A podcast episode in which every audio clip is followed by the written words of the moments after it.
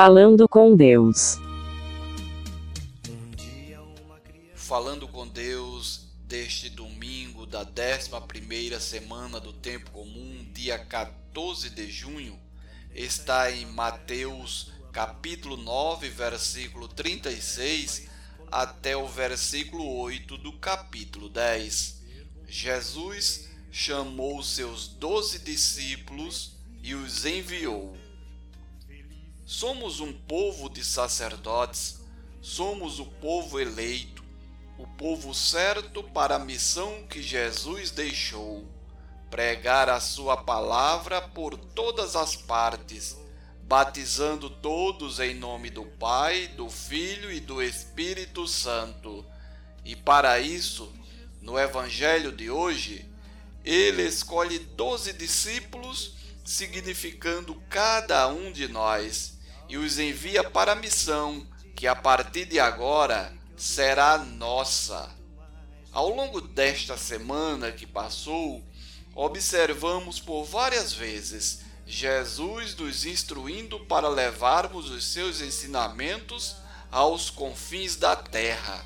Hoje, ele nos escolhe e nos envia para a missão, dando as devidas instruções, as quais devemos entender como instrução para não cair na tentação de se achar que sozinhos podemos fazer qualquer coisa, quando na verdade sem Jesus, não somos nada, nem conseguiremos cumprir com a missão.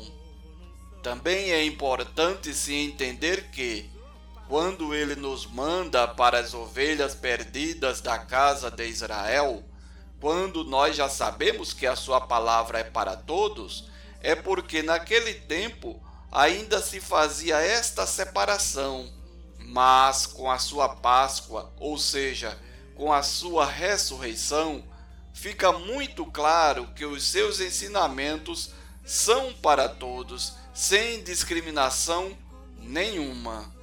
E para concluir esta reflexão, digo que será muito bom que todos nós tenhamos uma coisa em nossa mente. Pelo batismo, nos tornamos sacerdotes, profetas e reis.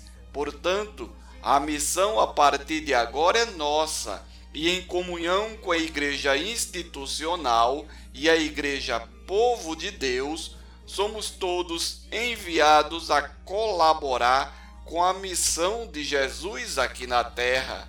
E isto é responsabilidade de cada um de nós.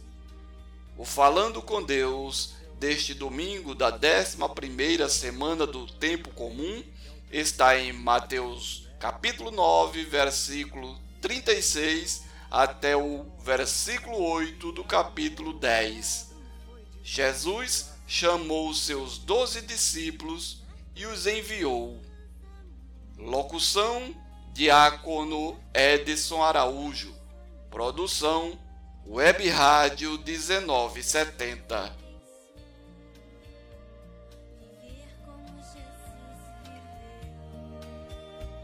Sentir o que Jesus sentia, sorrir como Jesus sorria.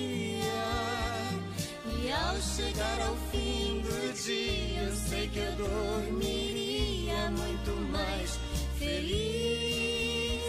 Sentir o que Jesus sentia,